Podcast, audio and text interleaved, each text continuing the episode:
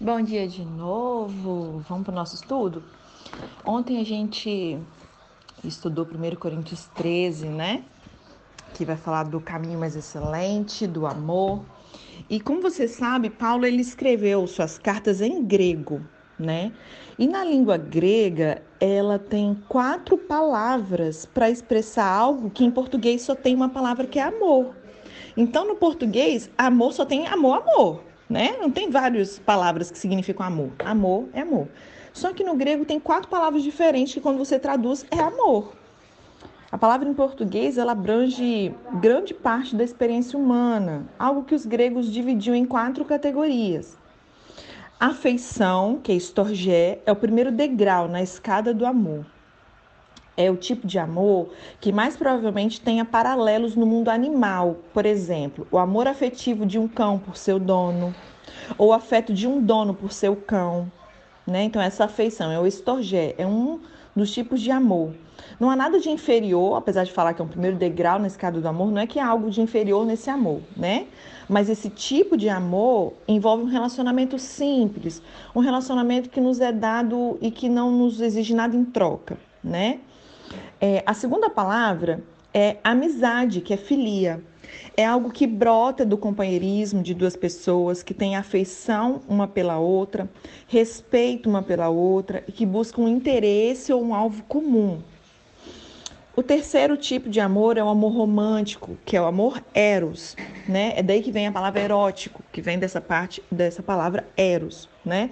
Do amor romântico. É o amor de um homem por uma mulher, o amor que busca possuir seu objeto, digamos assim, né?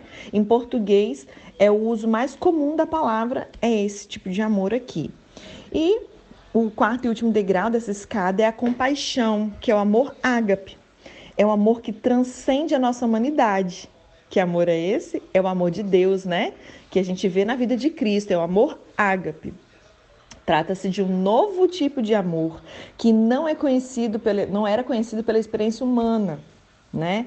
Os três primeiros tipos de amor, afeição, amizade e o amor romântico, são humanos. São todos que provêm de nós, do humano. Já o quarto amor, o ágape, ele é divino. Maíra quer dizer que então só Deus que tem esse amor? Não é bem assim, né? Porque o Senhor fala que ele derramou do seu amor no nosso coração né? É sobre esse amor distintamente cristão que Paulo fala aqui em 1 Coríntios 13, quando ele descreve como que esse amor atua. Então a nossa referência ela muda. Porque quando no português a gente estuda sobre o amor, a gente pensa no amor que a gente conhece, né?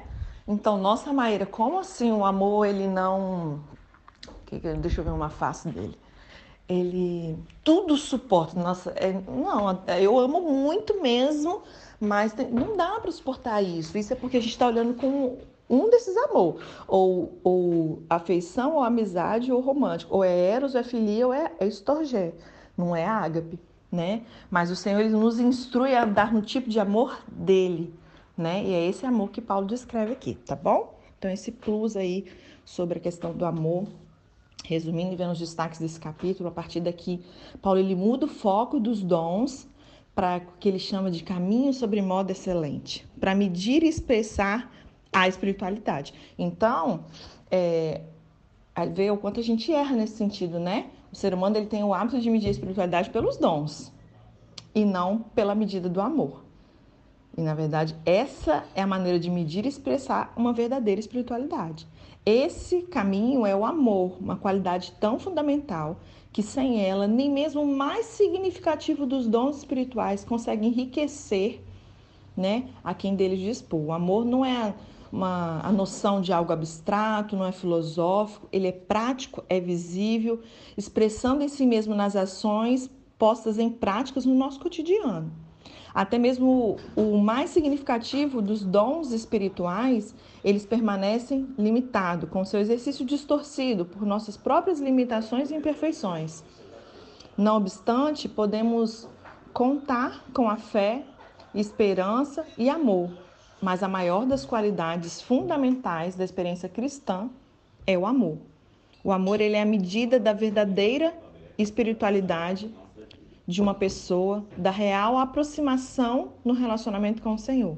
Então, o amor ele é a medida da verdadeira espiritualidade de uma pessoa, dessa real aproximação no relacionamento com o Senhor. Então, o amor a gente vê que ele é essencial, né? Você não deve ficar demasiadamente preocupada com o seu dom. Você tem que se concentrar em amar os outros, em como amar. E aí você descobre que não é no, do, seu, do seu jeito de amar, é nesse padrão de Deus, né? Então, 1 Coríntios 3 ele te mostra como é que você vai andar nesse amor tá bom? É... E aí o que é engraçado é que ele fala nos três primeiros versículos que eu nada serei, nada do que eu tenho assim vai me aproveitar. Nem mesmo os melhores dons mencionados por Paulo no capítulo 12 que nós estudamos né, antes de ontem, eles representam expressão alguma da espiritualidade da pessoa. Pode-se ter dons importantes, mas sem proveito espiritual algum. Essa consideração é dramaticamente clara na imagem do bronze que ressoa, né? que ele fala, ele só faz barulho. Em Corinto, vasos grandes e vazios. Por que, que ele usa esse exemplo aqui? Para eles fazia muito mais sentido do que para a gente. Porque em Corinto, vasos grandes e vazios, eles eram usados no teatro, sabe para quê? Para aumentar o volume das vozes dos atores. Então, eles, um vaso bem grande e vazio, ele fazia funcionava meio como um microfone, fazia aumentar o volume da voz dos atores, entendeu? O som veio deles, daqueles vasos vazios, mas eles estavam vazios. Então não importa, olha que, que, que revelação do Senhor, né? Então não importa a relevância de nossos dons, pois sem amor nós seremos espiritualmente vazios e inúteis. Gente, isso é muito sério. Quantas pessoas eu conheço, não sei vocês, eu imagino que vocês devem conhecer também. Quantas pessoas, sabe, são vaso, são é a mulher do coque mesmo, sabe, pessoas que são tremendamente usadas, têm dons espirituais e tal, mas a pessoa não anda em amor. A palavra diz que é vazio e inútil. De fato, nós nada somos. Diante disso, como nós cristãos, somos tolos ao confundirmos talento com a verdadeira espiritualidade. Né? No texto, Paulo nos dá uma definição prática do amor, ele nos fala de como o amor se comporta nos relacionamentos com os outros.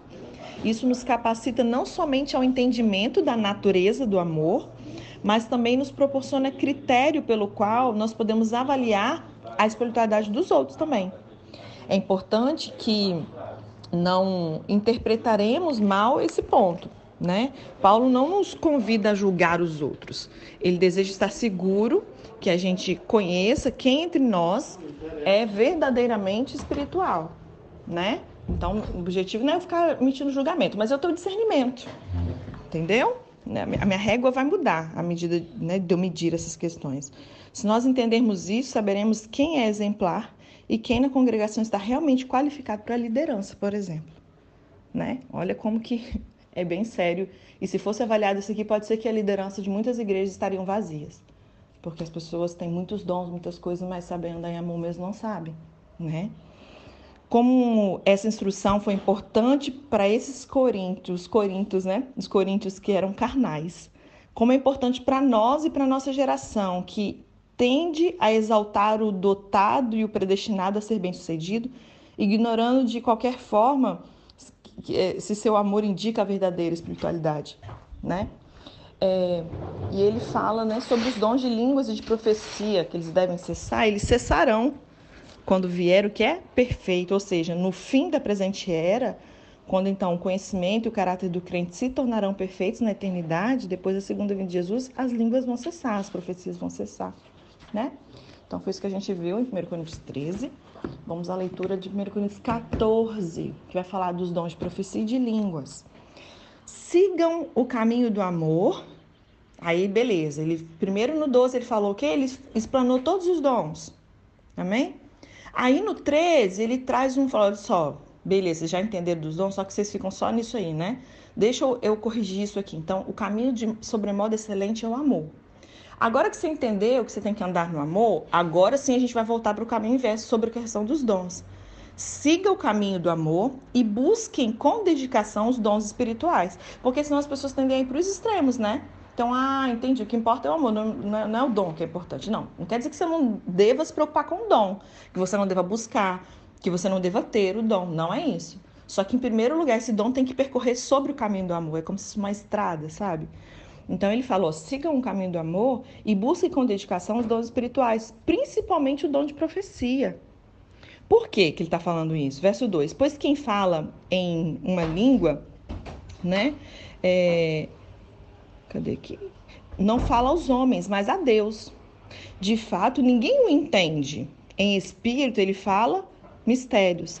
Mas quem profetiza o faz para edificação, encorajamento e consolação dos homens. Aqui você já bota um filtro para você quando vê um profeta, vê alguém entregando uma profecia vindo para o seu lado, qualquer coisa assim.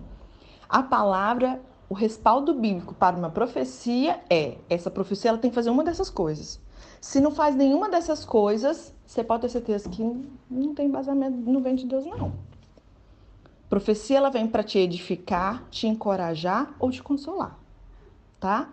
E aí ele continua, verso 4: Quem fala em língua, a si mesmo se edifica. Por quê? A gente vai estudar mais sobre isso, inclusive, mas por que que Paulo ele vira até fala: Olha, eu oro em língua mais que vocês todos. Não é que vocês não têm que orar em línguas, eu oro e oro muito mais que todos vocês. Por quê? Você precisa se edificar. A oração em língua, por que, que o Senhor daria essa ferramenta, gente? É, é um turbo, sabe? É um plus, é algo que assim vai te fazer andar anos-luz mais rápido. É um poder a mais que o Senhor nos concede, uma maneira de você. É, se, por exemplo, no físico, como que eu me fortaleço? Fazendo uma atividade física, fazendo uma musculação, fazendo um exercício daquilo ali. Espiritualmente, a maior e melhor e mais eficaz maneira de edificar o meu espírito é orando em línguas. Não é jejuando, não é orando no entendimento, em português normal, com a minha mente. Não é assim. É em línguas. Então, por isso que ele fala sobre é, é, essa questão do orar em línguas. Só que é que ele está né, explicando de maneira superficial. Então, quem está orando em línguas, ele a si mesmo se edifica. Ele está edificando o próprio Espírito.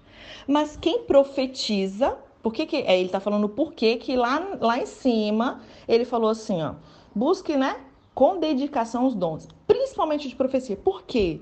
Porque o de profecia ele edifica a igreja. Então a gente tem que buscar aquilo não que vai somente ser bom para mim, mas principalmente aquele que vai edificar a igreja. O dom, ele é sempre servir o outro. Então, vamos procurar esse aqui, ó, que vai edificar a igreja. É isso que ele está querendo dizer, tá? Verso 5. Eu gostaria... Aí aqui, antes de falar o 5, vou trazer mais uma informação, né? Muita gente, por não falar, por não entender, por não crer, por ter vindo de uma igreja XYZ, enfim, acha que é dispensável. Tipo assim, ah, eu tenho que falar em línguas? Não, se eu não falar, não tem problema. Não tem problema se você não ora em línguas. Não é que tem problema, não tem problema. Mas para Paulo falar, você tem que entender que a palavra é inspirada pelo Espírito. E se não fosse Deus querendo dizer isso para nós, ele jamais permitiria que alguém escrevesse isso. E aí no verso 5 ele fala: Olha, eu gostaria que todos vocês falassem línguas.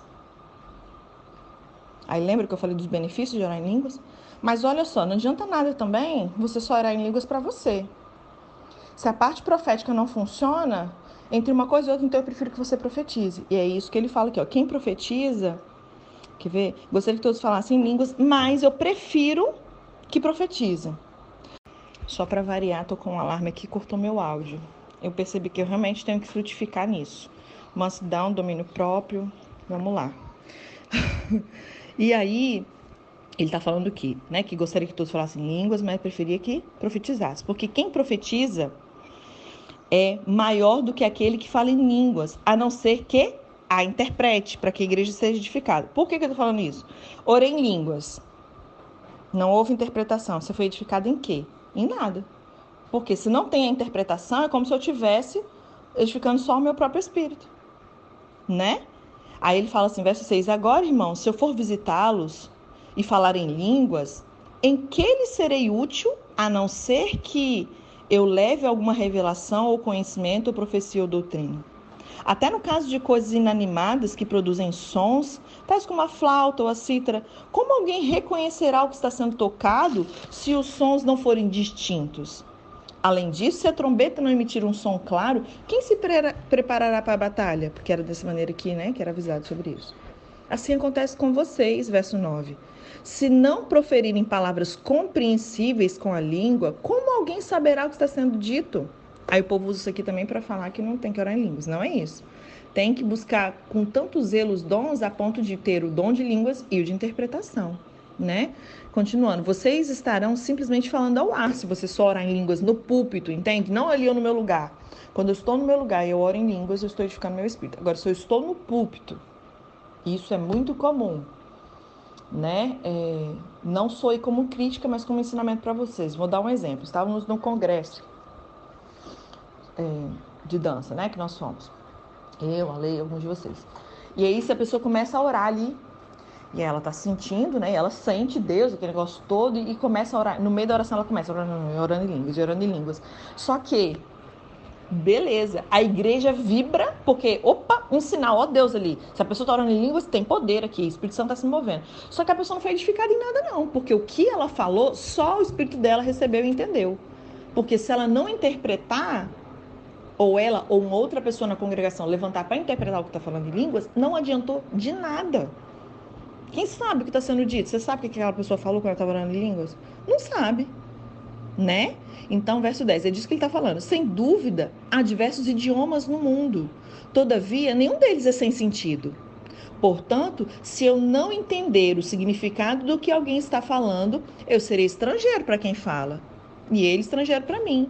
Assim acontece com vocês, visto que estão ansiosos por terem dons espirituais, né, serem zelosos dos espíritos, procurem crescer naqueles que trazem edificação para a igreja. Entende como que as coisas ficaram invertidas por um bom tempo e ainda estão em muitos lugares? De que adianta?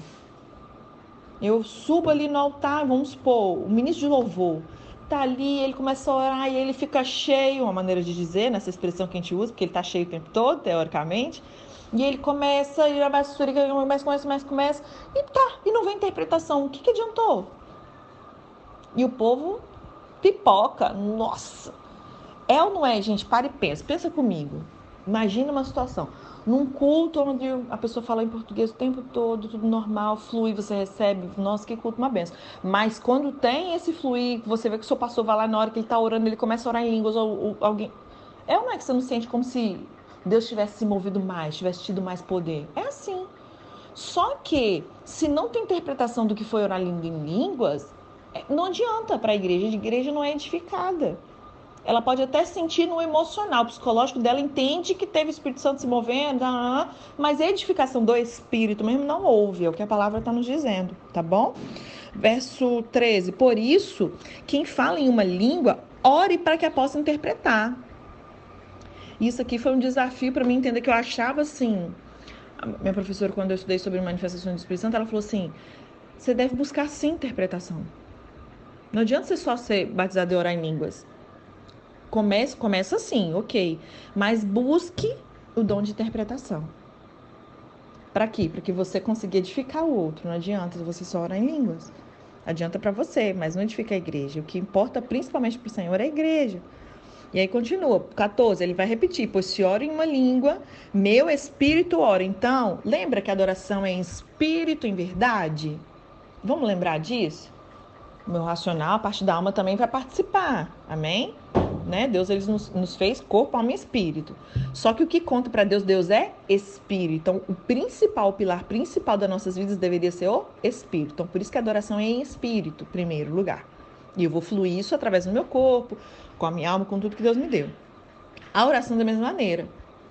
Então, ele fala que se ora em uma língua, o meu espírito ora. Não seria interessante isso, se a gente for parar para pensar? Bom, se eu posso, quando eu oro em línguas, é meu espírito tá orando, tá falando direto com Deus. Mas quando, Maíra, mas quando eu oro em português, não tô falando com Deus, não. Tá. Mas entenda que você não tá orando pelo seu espírito. Você tá orando com a sua alma e com o seu corpo. Entendeu? E aí ele continua, mas a minha mente fica infrutífera, porque quando eu olhando, orando em espírito, olha que bacana isso. Eu, quando eu li, agora me veio um entendimento até maior sobre isso. Por quê? Eu entendia a explicação do que acontece no esquema corpo, alma e espírito, o quê? Tô orando no espírito, em línguas, a minha mente ficou infrutífera porque ela não está entendendo nada. Eu fui para o lado racional do negócio. Está infrutífera porque ela não está conseguindo entender. Se você tentar racionalizar e entender o que você está falando, dá ruim. E aí que Satanás usa muito isso para nos parar. Quem é que ora em língua já? É, nós somos muito atacados nesse sentido. Tipo assim, hum, você está falando aí, você acha que você está inventando. Nossa, isso não é. É como se nada, porque você não vê nada acontecendo. Mas no mundo espiritual está acontecendo e muito. Então, como a gente está muito ligado nos nossos sentidos, como a gente não vê nada acontecendo, a gente é parado de orar em línguas por conta disso. Mas a palavra diz, e é o que me acrescentou agora, é o quê? Olha que legal eu consegui neutralizar minha alma. sem interferências, porque o que é perfeito vem do Espírito, que vem de Deus. A minha alma muitas das vezes vai contaminar, a minha mente vai me atrapalhar, né? Então não é legal eu conseguir fazer uma oração onde o que pode me atrapalhar, que a minha mente vai ficar infrutífera, ela não vai conseguir interferir. Essa é a oração perfeita, entendeu? Então, ele continua: que farei? Orar. Ah, então tá, mas e agora? Aí ele fala: não, então é o seguinte: você vai orar com o espírito, mas você também vai orar com entendimento. Você vai orar normal, como a gente ora também. Não tem problema. Louvor, cantar. Eu lembro que uma vez eu tive uma experiência, eu estava no banho. E eu comecei a contar, cantar em línguas. Não é comum isso. Eu, não, eu costumo orar em línguas, mas cantar não. E Deus colocou um cântico, veio pelo Espírito. Eu comecei a cantar com notas, melodias assim, numa língua que eu não conhecia, e comecei a cantar uma canção assim que eu não sei explicar, gente. E aí ele continua, você vai orar no espírito, em língua, você vai orar no entendimento, você vai cantar com o espírito, mas também vai cantar com o entendimento, né? Verso 16: Se você estiver louvando a Deus em espírito, como poderá aquele que está entre os não instruídos dizer o amém a sua ação de graças, visto que ele não sabe o que você está dizendo? Então vamos dar um exemplo? O ministro de louvor está lá cantando, de repente ele começa a ter um cântico espiritual e começa a cantar em línguas. Aí o que ele está dizendo? Como é que alguém que não foi instruído nisso, ele não é batizado no Espírito Santo, ele não entende tal. Ou mesmo aquele que é batizado, eu, não, eu sou batizado no Espírito Santo, eu oro em línguas. Alguém começa a cantar em línguas lá, eu não sei o que ele está falando. Então, como é que eu posso dizer, dizer amém a essa de graça se eu não sei o que ele está dizendo? É isso que Paulo está falando aqui. Pode ser que você esteja dando graças muito bem, mas o outro não é edificado. Pode ser que você está ali orando em línguas, dando graças ao Senhor, tal, tal, tal, tá tudo bacana, mas o outro não está Eu não estou sendo edificada, porque isso está sendo entre o seu espírito e o espírito de Deus. A igreja não está, entende? Então, é, ele continua. Dou graças, aqui é o versículo que eu mencionei mais cedo para vocês. Dou graças a Deus por falar em línguas mais que todos vocês Todavia, na igreja, eu prefiro falar cinco palavras que são compreensíveis para instruir os outros do que falar dez mil palavras em línguas. No meu secreto, glória a Deus que eu falo língua mais que vocês, porque eu sou mais edificado do que vocês. Mas quando eu estou na congregação, na igreja, eu prefiro falar só cinco palavrinhas, mas que vai atingir, as pessoas vão entender, elas vão compreender, ser edificadas, do que eu ficar falando dez mil, o culto inteiro em línguas e ninguém ser instruído em nada. É isso que ele está falando, trazendo equilíbrio, né, com relação a, a esse ensino.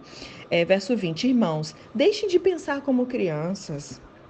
Com respeito ao mal, sejam crianças, então sejam inocentes. Criança é assim, brigou, então, de repente tá tudo brincando de novo, tá tudo bem. A criança ela é inocente para o mal. Então, ó, com respeito ao mal, sejam crianças. Mas quanto ao modo de pensar, sejam adultos, sejam maduros. Porque está escrito, ele vai citar um texto lá de Isaías 28, do verso 11 e 12. Por meio de homens de outras línguas, por meio de lábios de estrangeiros, eu falarei a este povo. Mas mesmo assim, eles não me ouvirão, diz o Senhor. Portanto, as línguas são um sinal para os descrentes e não para os que creem. A profecia, porém, é para os que crerem. É os que creem, não para os descrentes. Concorda? Porque lembra, não sei se foi para vocês que eu falei, se eu não falei, depois eu posso instruir vocês a respeito disso, com relação ao dom de profecia. É, uma profecia que vem de Deus de fato, ela nunca vai trazer uma novidade, falar uma coisa que você não tem nem noção. É algo que já existe dentro do seu espírito e vem somente para testificar aquilo que o Espírito Santo já já colocou dentro de você. Então, se a pessoa não é crente, ela não tem o Espírito Santo dentro, concorda? Então, como que é profecia para o descrente? Ele não vai entender. É mais ou menos isso aqui que ele está querendo dizer. Né? Então, a, a, lembra em Pentecostes? As pessoas que estavam do lado de fora e viram o sinal, a língua era sinal para eles, porque entre os crentes estava tudo bem.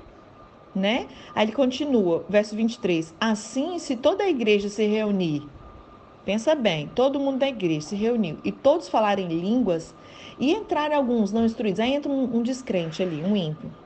Eles não vão dizer que a gente está louco. Pensa, a pessoa vai para o culto nesse domingo, aí a igreja inteira está orando em línguas. Ele entra e vai olhar e fala assim: não estou entendendo nada. Ele vai achar que nós somos tudo doidos. Mas se entrar algum descrente ou não instruído quando todos estiverem profetizando, ele por todos será convencido de que é pecador e por todos será julgado, e os segredos do seu coração serão expostos. Assim ele se prostrará rosto em terra e adorará a Deus, clamando: Deus realmente está entre vocês. Então aqui ele fecha esse raciocínio, por que primeiro buscar o dom de profecia, trazendo todo esse equilíbrio. Devo falar em língua sim, mas é melhor você profetizar, porque você vai estar edificando, consolando, exortando, a pessoa vai entender o que você está falando, enfim, tá bom?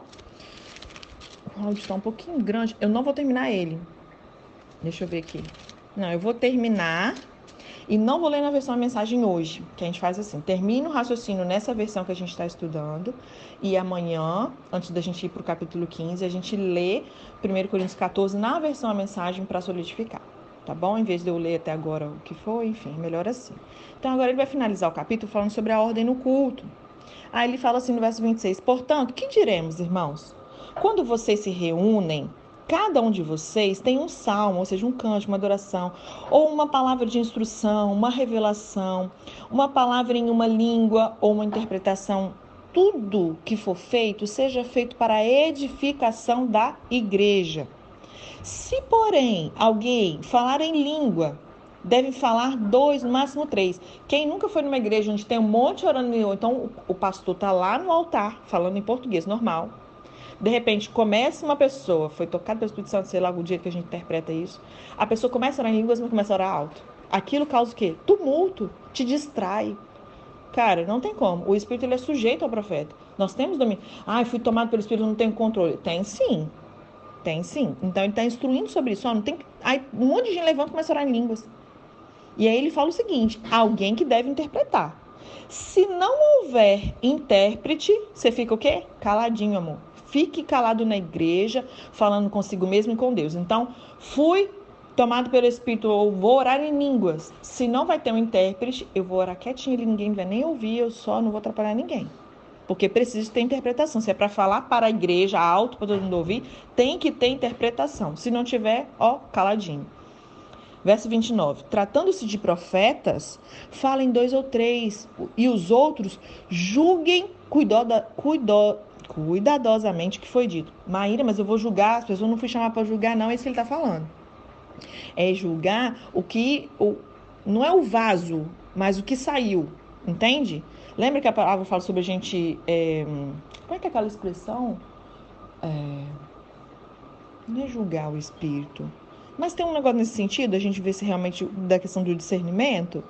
É isso aí que ele está falando. Se vier uma revelação, verso 30, se vier uma revelação a alguém que está sentado, cale-se o primeiro. Começou a falar, começou a interpretar, cala a boca todo mundo. Verso 31, pois vocês todos podem profetizar, cada um por sua vez, de forma que todos sejam instruídos e encorajados. O espírito dos profetas, aqui que eu acabei de dizer para vocês também, está sujeito aos profetas. Pois Deus não é um Deus de desordem, mas de paz. Então começou aquela bagunça, esquece, cara. Olha como que a igreja ela pratica de uma maneira desordenada. Em alguns lugares, então, não dou conta de ficar num lugar assim. Não dá, né? E aí ele fala, como em todas as congregações dos santos, permaneçam as mulheres em silêncio. Isso aqui tem muita controvérsia, né? as pessoas não entendem o contexto da época é, as mulheres em silêncio nas igrejas, pois não lhes é permitido falar. Antes permaneça em submissão, como diz a lei. Se quiserem aprender alguma coisa, que perguntem aos seus maridos em casa, pois já é vergonhoso uma mulher falar na igreja. Acaso a palavra de Deus originou-se entre vocês? São vocês o único povo que ela alcançou? Se alguém pensa que é profeta ou espiritual, reconheça que o que eu estou escrevendo é mandamento do Senhor. Aí vocês acham que vocês são muito espiritual? Então é o seguinte, você concorda ou não concorda? Entende que isso aqui vem da parte do Senhor? Porque se você ignorar isso, ele mesmo é que será ignorado. Você está ignorando, não é ele que está falando, mas é o Senhor. Portanto, meus irmãos, busquem. Aí ele termina o, o capítulo falando o que ele falou no começo. Busquem com dedicação o profetizar e não proíbam o falar em línguas, mas tudo deve ser feito com decência e ordem. Amém? Pode ser que vocês tenham um pouquinho de dúvida, cause um pouquinho de dúvida nesse capítulo, né? Mas que a coisa ouçam de novo.